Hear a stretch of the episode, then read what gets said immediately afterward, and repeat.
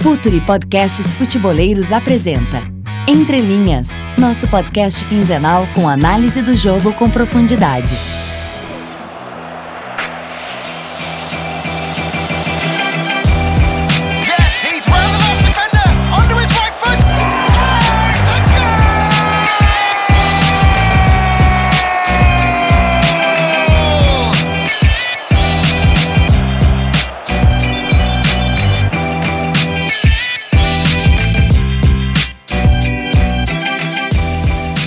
Salve, salve rapaziada, podcast Entre Linhas, mais uma vez no ar, episódio 27 dessa vez. Seguimos firmes e fortes aí para falar de, de muito futebol, com análise de profundidade, com muita tática, muita, muita ideia de jogo, muito conceito. Seguindo, claro, com, com o pessoal do Futuri, a gente segue dentro da pasta de podcast deles, então escutem lá o Calcio Pisa, o próprio The Invaders, Piero Invasor também, do, do Bolívar é muito legal também, se você manjar um pouquinho de espanhol também é muito legal. E sigam a- as redes sociais do Futuri, a nossa, eu vou apresentar aqui o, quem tá comigo hoje, será que é o Mário, será que é o Léo? Mas é o Léo, voltou. Voltei. Aconteceu, voltou, voltou, viajou pra caramba, passeou. E aí, Léo, beleza, mano? Tudo Vamos- bem? Vamos? Tudo bem, Renato? Um abraço pra você. Saudade de você, cara. Faz tempo que eu não te vejo. É, saudade também de todo mundo que aí é, não pude gravar o episódio passado. Tava viajando, tava um pouquinho longe aqui do, do país. É, mas foi uma viagem ótima, muito boa. Ah, tive, tive a oportunidade de ir em estádio. Fui, fui no estádio do, do Peru, o Aliança, Estádio Nacional do Peru. Passei lá em frente. É, e tamo de volta, né? Fiquei um pouquinho fora e longe do futebol, mas já tamo bola pra frente, que o campeonato tá aí, tem muita coisa rolando e sempre um prazer debater, explorar um pouquinho mais esse lado das ideias, que é acho que é cada vez mais fascinante. Cada vez mais que eu pesquiso, mais eu fico fascinado por isso, né, Renato? É isso, é isso. E falando em fascinado por futebol, em, em corneta também, por que não? Tem seleção brasileira essa semana. Já vai ter amistoso contra a Arábia Saudita agora na sexta-feira. Jogo na própria Arábia Saudita. Tite fez algumas convocações, algumas novidades. Perdeu alguns jogadores. Hoje a gente está gravando na terça-feira de noite. Então, terça não, segunda-feira de noite, terça e amanhã o dia que vocês vão ver no ar já o, o Entre Linhas. Mas o Everton acabou sendo é, é, cortado por lesão, o Everton do Grêmio. O, o Lucas Moura foi pro lugar dele. O, Mar- o- o Marcelo acabou saindo também, entra o Felipe Luiz. Então é um. É uma seleção que vai se formando aos poucos. né? A gente vai vendo uma seleção que vai se montando. É, eu acho que, de certa forma, nunca vai ser unanimidade. Eu acho que qualquer treinador que fizer convocação vai ter corneta, vai ter pedido de para um jogador entrar, para outro Normal, sair. né? Enfim, eu acho que é até normal. Normal. Mas. E a questão de coerência, Léo? O que você tem achado da, da última lista, dessa agora? Você acha que pelo menos a gente segue aí uma linha de trabalho, uma ideia? Ah, eu acho que sim. Eu acho que a linha do Tite é essa. Muita gente criticou dele não estar renovando tanto como ele, como ele deveria. é, mas eu acho que a linha dele é essa aí. Ah, ele vai renovando aos poucos, toda renovação se faz aos poucos. Não dá pra também usar os amistosos e trocar todo o grupo. É aquela velha história, né, que a gente fala, de ser um pouquinho menos determinista. Não é porque perdeu a Copa do Mundo que todo mundo é ruim, ah, e não é porque ganhou a Copa do, ia ganhar a Copa do Mundo que todo mundo é bom. Ele tá usando do bom senso. Eu acho que eu esperava assim alguns, alguns nomes como alguns outros nomes. Acho que o Richardson é um cara que foi é, convocado depois, né? Acho que na segunda convocação ou ele entrou, se eu não me engano, e no lugar do Pedro, na verdade, que se lesionou. Ele é um cara que eu acho que ele hoje ele tá é, para concorrer assim em vaga. Tá, tá jogando muito no Everton. Ah, mas aí vai do Tite entender os critérios dele, dele buscar esses novos nomes. Mas tem uns nomes que, até iniciando a corneta, né, Renato? Que é, poderiam estar na seleção. E, e você escreveu um texto muito bom sobre isso essa semana, né? É, então, eu acho que talvez seja o nome assim mais pedido pela crítica de uma forma geral, e aí eu tô falando de, de, de pessoas que acompanham o futebol italiano, que eu não tô falando da crítica só por corneta mesmo. A gente sabe que existem críticas que são muitas vezes pessoais, muitas vezes sem pé nem cabeça, mas, mas acho que o nome do Alan, meio campista do Napoli, é, é, um, é um nome que, que merece o debate.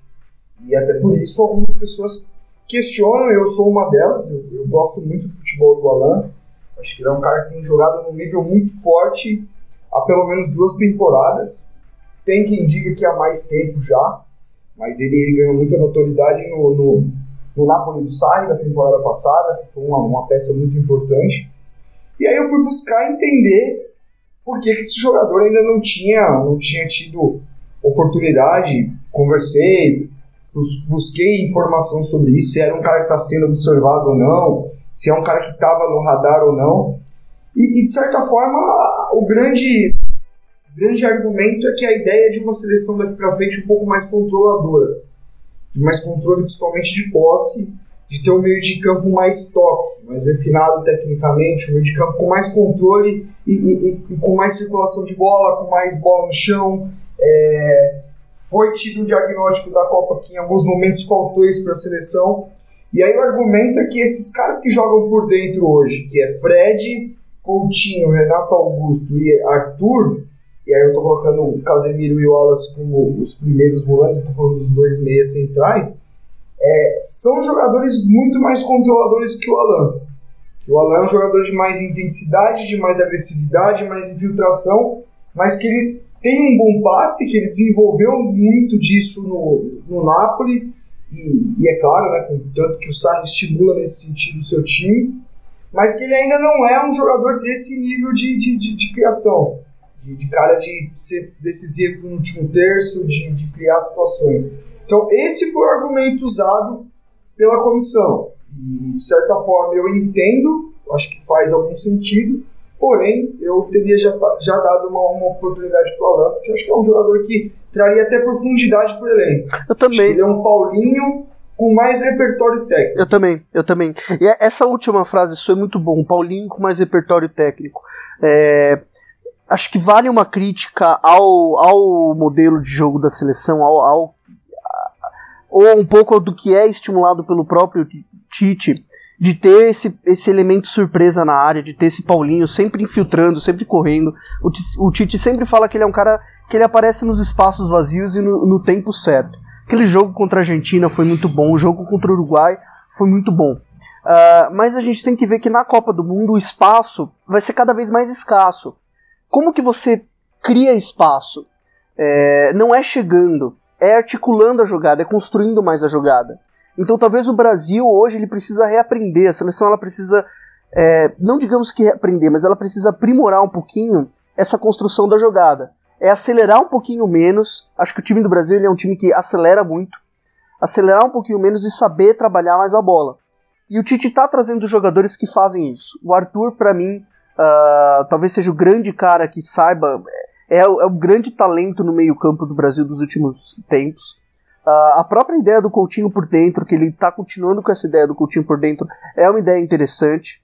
Uh, de ter Coutinho, Arthur, uh, ou o Paulinho entrando em algum momento.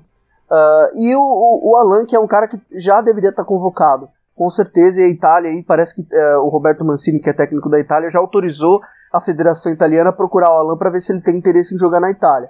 O Brasil já perdeu o Jorginho, que hoje está no Chelsea. O Jorginho quer esse cara para jogar na frente da zaga, uh, no, na, na, no lugar do Casemiro, é, justamente para dar essa dar esse tempo da jogada, articular melhor essa jogada de trás.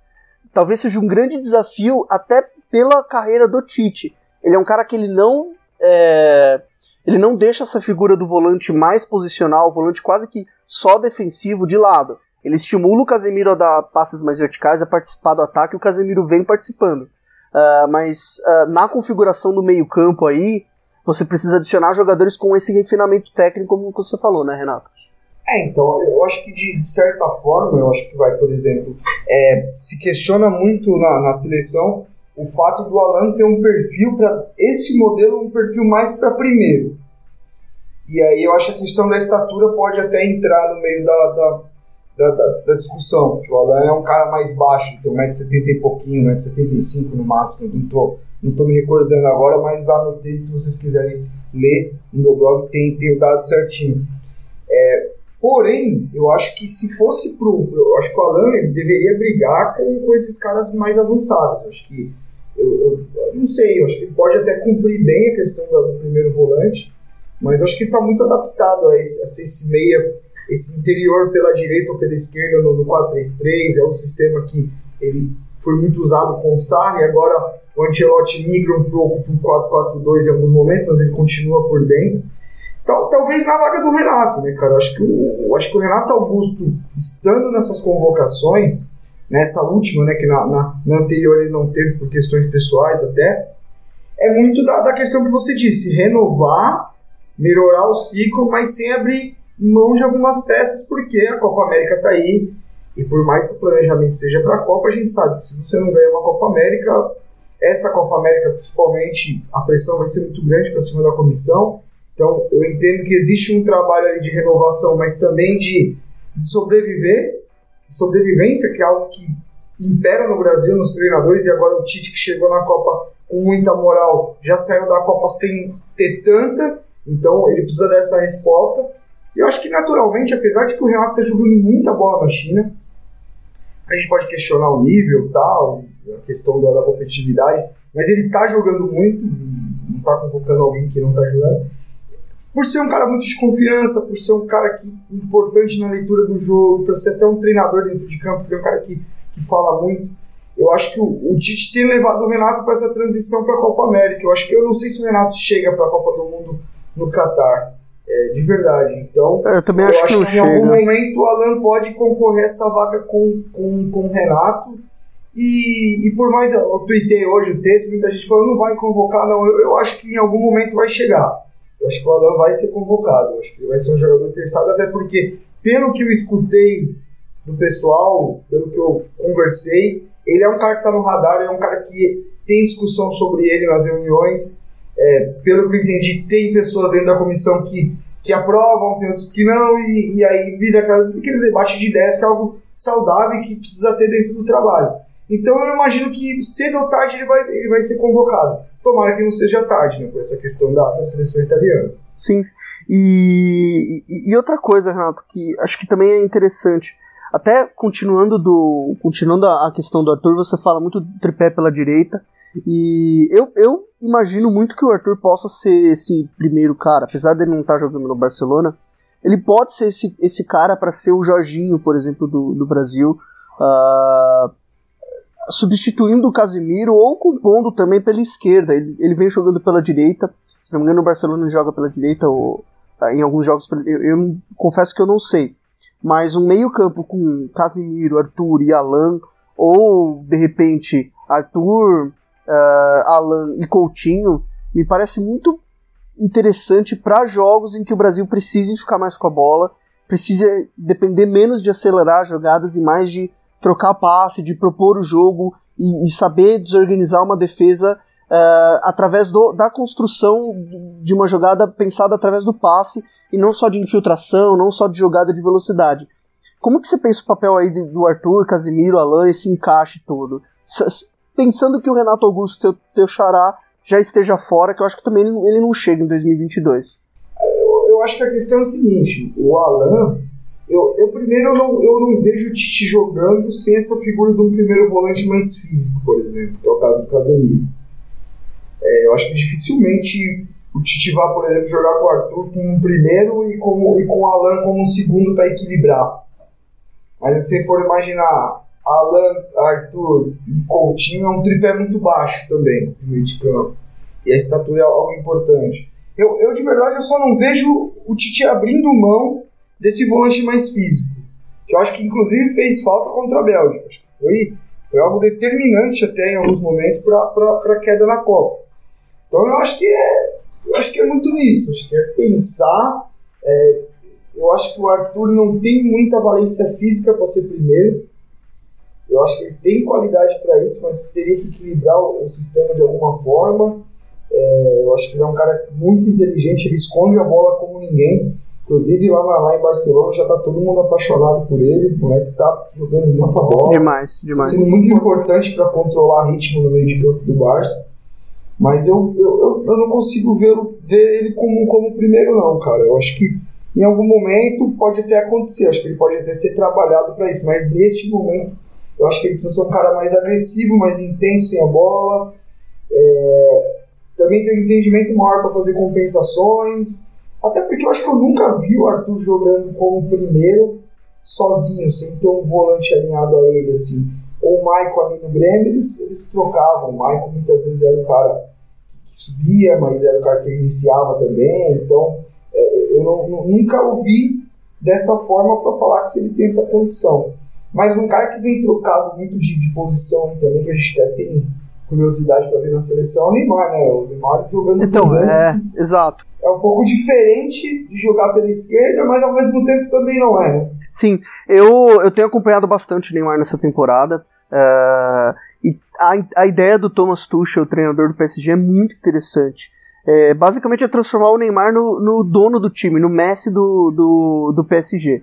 Então ele vem jogando. É, era um, movimento que já acontecia com o Naimeri na, na, na, temporada passada, mas hoje ele começa do, ele não parte da ponta esquerda mais. Ele é um meia central. E o PSG vem alternando os, os esquemas, o que é muito, muito interessante também. Uh, jogou, já chegou a formar um losango no meio-campo, com o Di Maria compondo aí, Di Maria, Rabiot e Marquinhos compondo o meio-campo, e vem jogando nos últimos jogos um 4-2-3-1, com Di Maria pela esquerda, Mbappé na direita, Neymar centralizado e o Cavani uh, como referência de ataque. E o Neymar ele tem um papel que é o papel de um típico camisa 10 com muito, com muito mais dinâmica de jogo. Ele busca, ele inicia as jogadas, ele constrói as jogadas, ele pisa a área, uh, ele não diminuiu a quantidade de gols dele, uh, justamente porque ele tem essa, digamos, liberdade uh, de tomar decisão. Ele tem liberdade de tomada de decisão no PSG. E, é, e talvez isso seja algo muito interessante para a seleção, para o Tite pensar até num, num, numa ideia de variação, algo que já foi ensaiado na Copa do Mundo, né, Renato? Lembra aquele jogo contra o México que o Tite colocou, centralizou o Neymar, puxou o Coutinho para a esquerda e o Brasil conseguiu vencer o México? Uh, mas seria interessante o Brasil montado a partir dessa ideia do Neymar centralizado. Você tem acompanhado o Neymar, Renato? O que, que você acha? Cara, eu, eu, eu de verdade, assim, não é algo que me agrada muito. Eu acho que, ele, acho que ele é um jogador que ele tem que partir de uma zona com menos pressão para chegar numa zona mais pressionada. Eu acho que ele tem rendido bem, isso é fato, somente na Ligue 1, onde de fato também a, a qualidade, o, o enfrentamento é um pouco menor. É, prefiro ainda ter um pouco mais de, de demanda dele jogando Champions, por exemplo, nessa, nessa, nessa faixa do campo. É, eu acho que a gente, a gente vai ter um parâmetro maior para ter essa situação. Mas, por outro lado, também eu não vejo o Tite desgarrando do 4-1-4-1, do 4-3-3. Assim. Eu acho que ele pode, em alguns momentos, trabalhar com uma variação, como ele fez contra o México, por exemplo, até para dar um pouco mais de liberdade. Eu acho que contra o México ele também foi dar um pouco mais de liberdade para o Neymar, nos aspectos defensivos, até também para segurar um pouco ele, que via num processo de recuperação de lesão também. não A gente tem que lembrar, apesar de todas as críticas que fazem ao Neymar e aquela coisa toda de, de, de Neymar durante a Copa do Mundo, é, lembrar que o Neymar vinha num processo de lesão, de recuperação de lesão, então eu acho que a Copa dele também te, esteve muito atrelada a isso.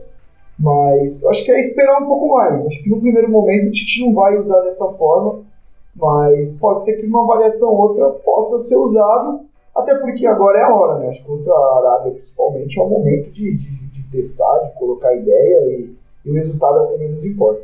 Pois é. Lembrando, jogo da seleção sexta-feira, 4h45 da tarde, se não me engano, a gente vai tá acompanhando aí no Twitter para vocês. Vamos pro segundo bloco, Renato?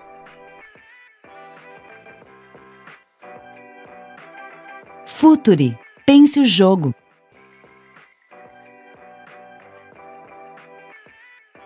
Galera, no nosso segundo bloco do Entre Linhas, episódio 27, a gente vai falar de Copa do Brasil, que começa a primeira final, começa amanhã. A gente tá gravando na segunda noite, né, Renato? Mas vocês estão ouvindo aí na terça-feira, de manhã, de dia, de tarde, de noite, enfim. Copa do Brasil, decisão entre Corinthians e Cruzeiro.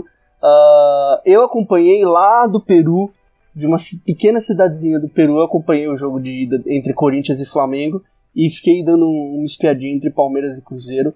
Uh, o Corinthians acabou vencendo o Flamengo por 2 a 1 E até pra gente discutir ideias de jogo e pontos fortes e pontos fracos do time, Renato. Uma coisa que, que, que me impressionou no Corinthians eh, no jogo contra o Flamengo foram os 15 minutos iniciais. Foi, foram 15 minutos muito bons uh, na questão ofensiva, que é a questão que os, geralmente os trabalhos do Jair pecam. Não são times que têm tantas ideias ofensivas, digamos assim. Uh, e me impressionou como a ideia do Jadson na referência. Uh, o Jadson foi titular com o Vital Romero e o, o, o, o Vital Romero e o Clayson atrás dele, uma, uma linha aí de três uh, meias. Impressionou como o Jadson desempenhou bem aquela função do falso 9, do jogador recuando, articulando a jogada. O próprio gol do, do Avelar, o primeiro gol do Corinthians, começou num, numa bola que o, o Jadson pega numa zona é, sem pressão. E para mim essa é, é, é, a principal ideia que o Corinthians tem hoje. Não fez um bom jogo aí, o último jogo foi uma derrota para o Flamengo, não fez um, um, bom jogo. Mas eu acho que essa ideia pode uh, surpreender o Cruzeiro e, e foi muito interessante ver o Jair mantendo algo que já vinha sendo ensaiado no ano. O que, que você acha, Renato? Ah, cara, eu, eu acho que de certa forma é, eu, eu vejo que realmente foram minutos muito bons, mas o, o Corinthians eu acho que está bem longe de ser um, um time hoje, cara. Eu, eu, até tento sair um pouco da, da questão da euforia. O Corinthians está feliz, tem que estar tá feliz mesmo, tem Sim, que comemorar, porque está numa final de Copa do Brasil.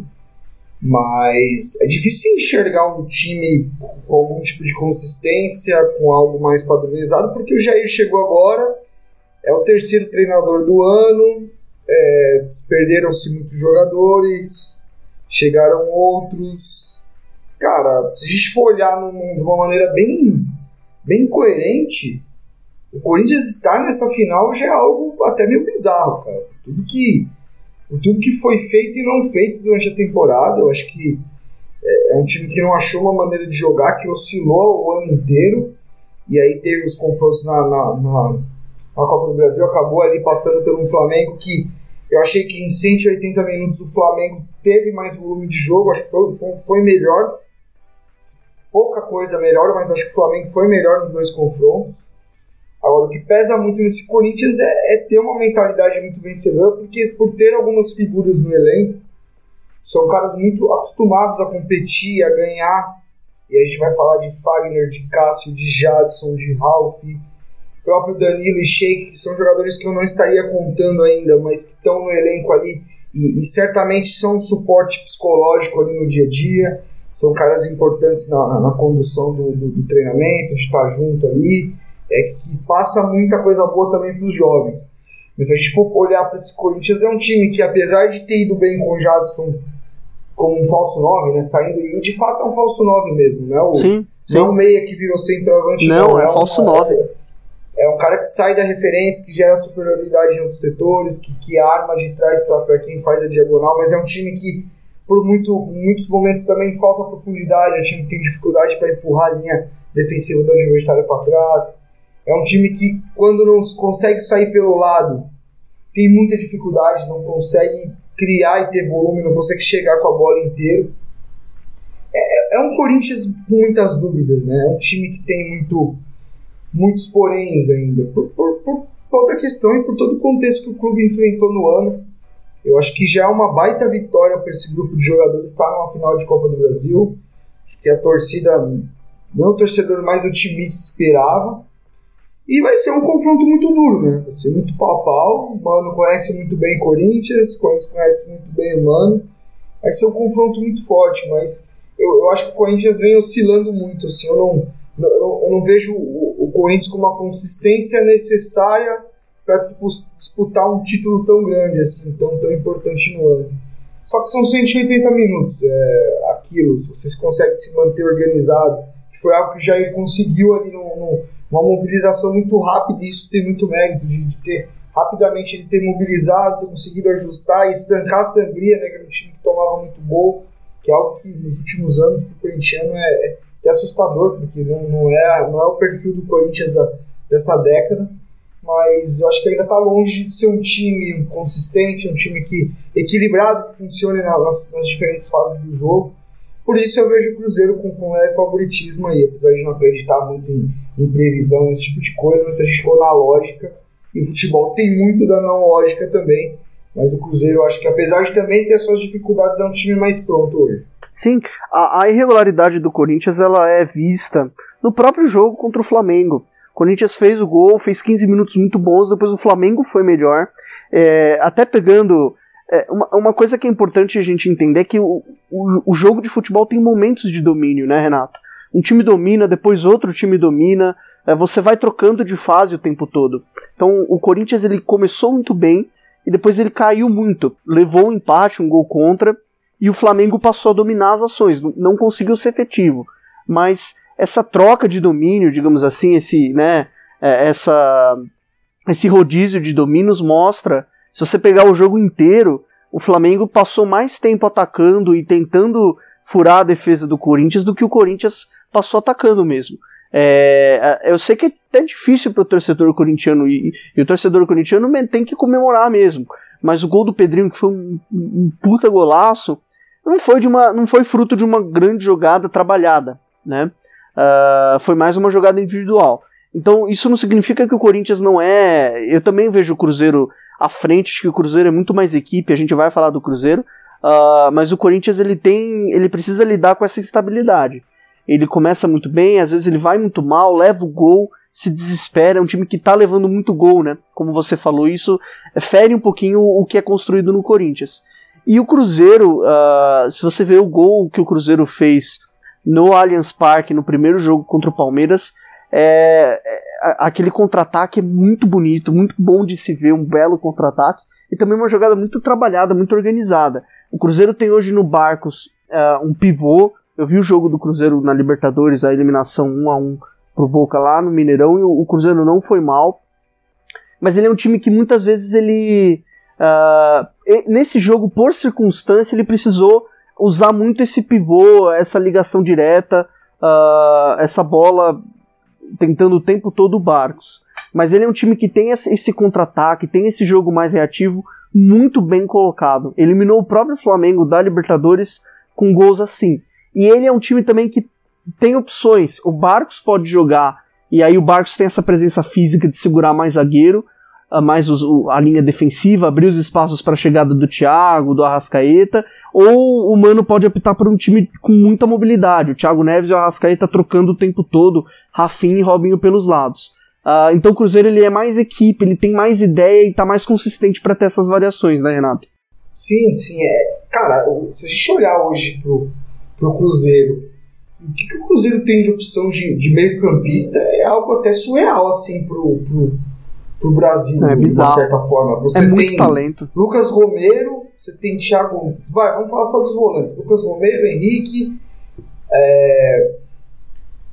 Quem mais? Vamos lá. Bruno Silva. É... Cabral. Meu, são muitos jogadores. Henrique. Muitos jogadores e. Henrique e, e, com qualidades diferentes. Talvez falte um volante mais infiltrador, vai ser tipo Mancoejo também, outro cara. Então é muita gente de qualidade, cara. Eu acho que o, o Cruzeiro hoje tem jogado com o Henrique e com o Lucas Silva. São volantes mais controladores, né? Que jogam mais por trás, que não tem tanta chegada, mas também sustentam a subida dos laterais, que é muito importante, né? Tanto o Edilson como o Egídio, eles têm esse suporte dos dois volantes que trabalham um pouco por trás para liberar esses jogadores. Então, acho que o Cruzeiro é um time que tem uma capacidade muito grande técnica e talvez se cobre muito isso do Cruzeiro jogar um pouco mais, entendeu? De ter um, ser um pouco mais controlador com a posse. E eu acho que em vários momentos o Cruzeiro não conseguia criar na temporada. Mas eu acho que de alguns jogos para cá passou muito a questão de finalização. Acho que foi o Cruzeiro que criou, principalmente no brasileiro, nesses jogos que, que, que oscila muito e às vezes não consegue ganhar, empata muito. Acho que o Cruzeiro criou muita situação mas acabou não concluindo. Então, acho que é, time do Cruzeiro ele, ele te traz um pouco mais de possibilidades. Acho que o Mano tem isso muito claro. É um, é um time que já está num processo de muitos anos com o mesmo treinador. E eu acho que tem muito nesse, nessas questões a questão da mobilidade de todo mundo na frente. Eu acho que Robinho, Arrascaeta e Thiago Neves tocando muito posição. O Barcos pode não ter deslanchado ainda, mas é um cara importante para reter bola. Com certeza. É um time é muito forte, cara eu também acho. Tem muita opção. O Cruzeiro tem muita opção. E, e é, é, como eu falei, o, o, a ideia, o Mano ele tem, tem já tipos de jogo, plata, não plataformas de jogo, mas ele tem modelos de jogo já bem treinados e variações dentro disso. Então a própria saída do Barcos, a entrada de um meio de mais mobilidade, que é o que eu.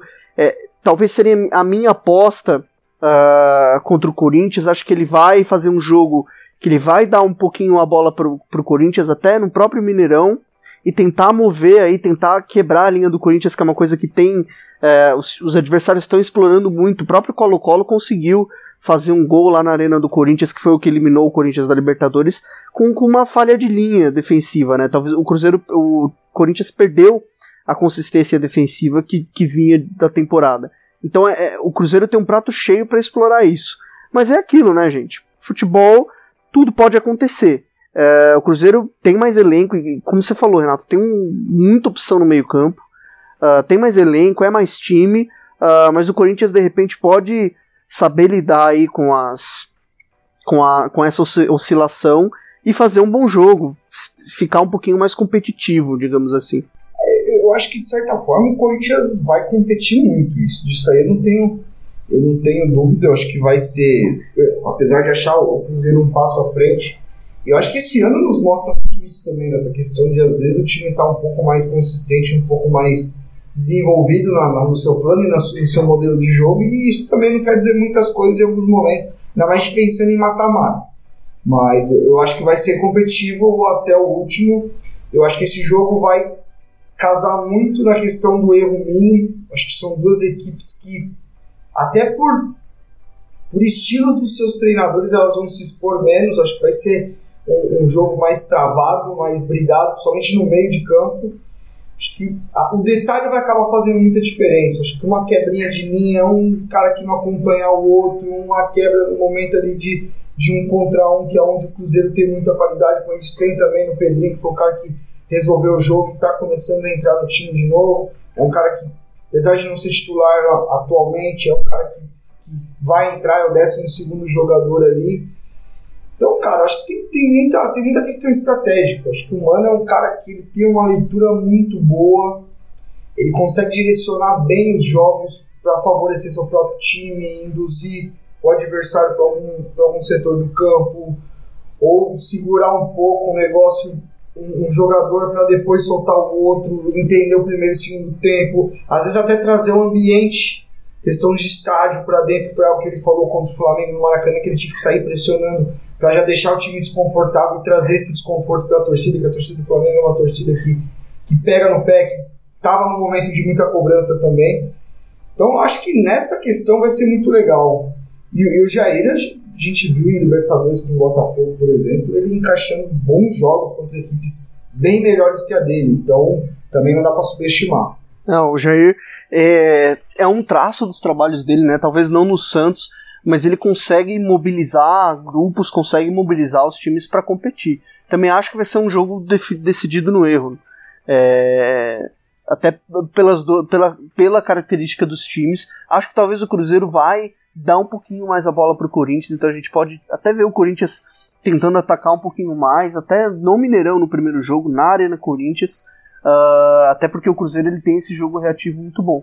E toda final é, é um jogo decidido por detalhes, né? As finais não tem aquele domínio, tirando a final da Copa do Brasil de 2016, que o, o Grêmio fez um grande jogo no Atlético Mineiro, lá no Mineirão. No Mineirão. Uh, normalmente as finais são mais tensas, são mais pegadas, são decididas em detalhes mesmo, e a concentração tem um papel fundamental. Acho que é isso, né, Renatão? É isso, é isso. É Vamos isso. esperar o jogo, né? Acho que é, mandem, mandem mensagens pra gente no Twitter, comentem sobre, sobre as coisas. Eu acho que é um. É, eu acho que a questão do, do jogo aí do Cruzeiro Corinthians, Corinthians e Cruzeiro vai ficar temporal até a segunda final. Acho que o segundo jogo da final.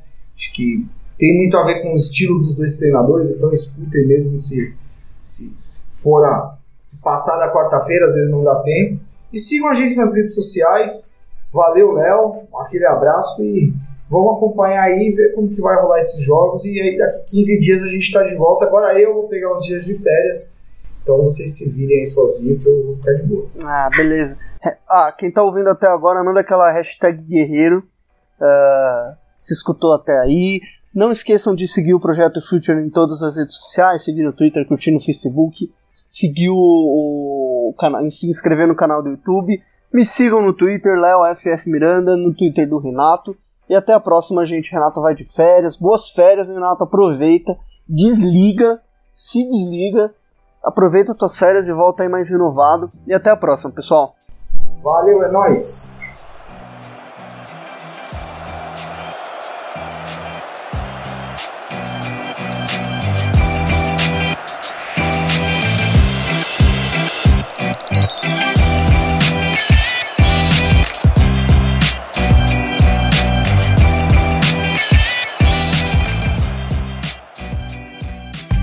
Projeto Futuri apresentou Entre Linhas.